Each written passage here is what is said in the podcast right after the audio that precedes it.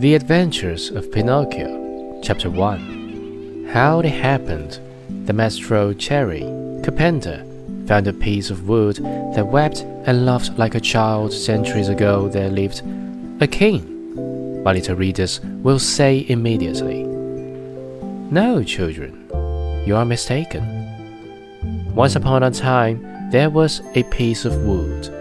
It was not an expensive piece of wood, far from it, just a common block of firewood.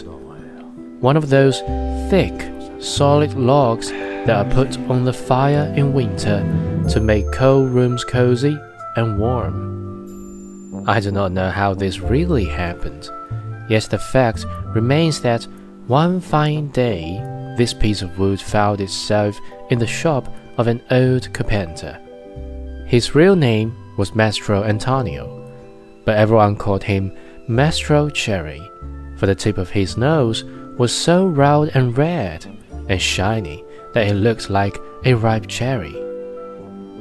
As soon as he saw that piece of wood, Mastro Cherry was filled with joy. Rubbing his hands together happily, he mumbled half to himself, This has come in the nick of time. I shall use it to make a leg of a table. He grasped the hatchet quickly to peel off the bark and shape the wood.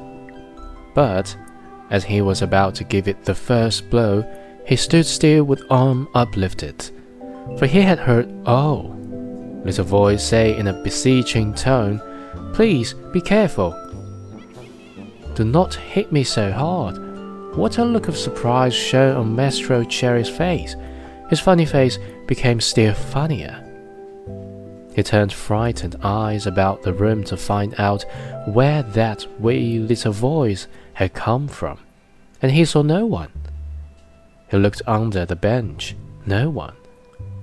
He peeped inside the closet. No one. He opened the door to look up and down the street, and still no one. Oh, I see, he then said, laughing and scratching his wig. It can easily be seen that I only thought I heard the tiny voice say the words. Well, well, to work once more.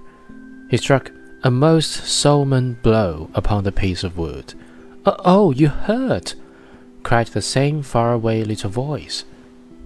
Mastro Cherry grew dumb. His eyes popped out of his head, his mouth opened wide, and his tongue hung down on his chin.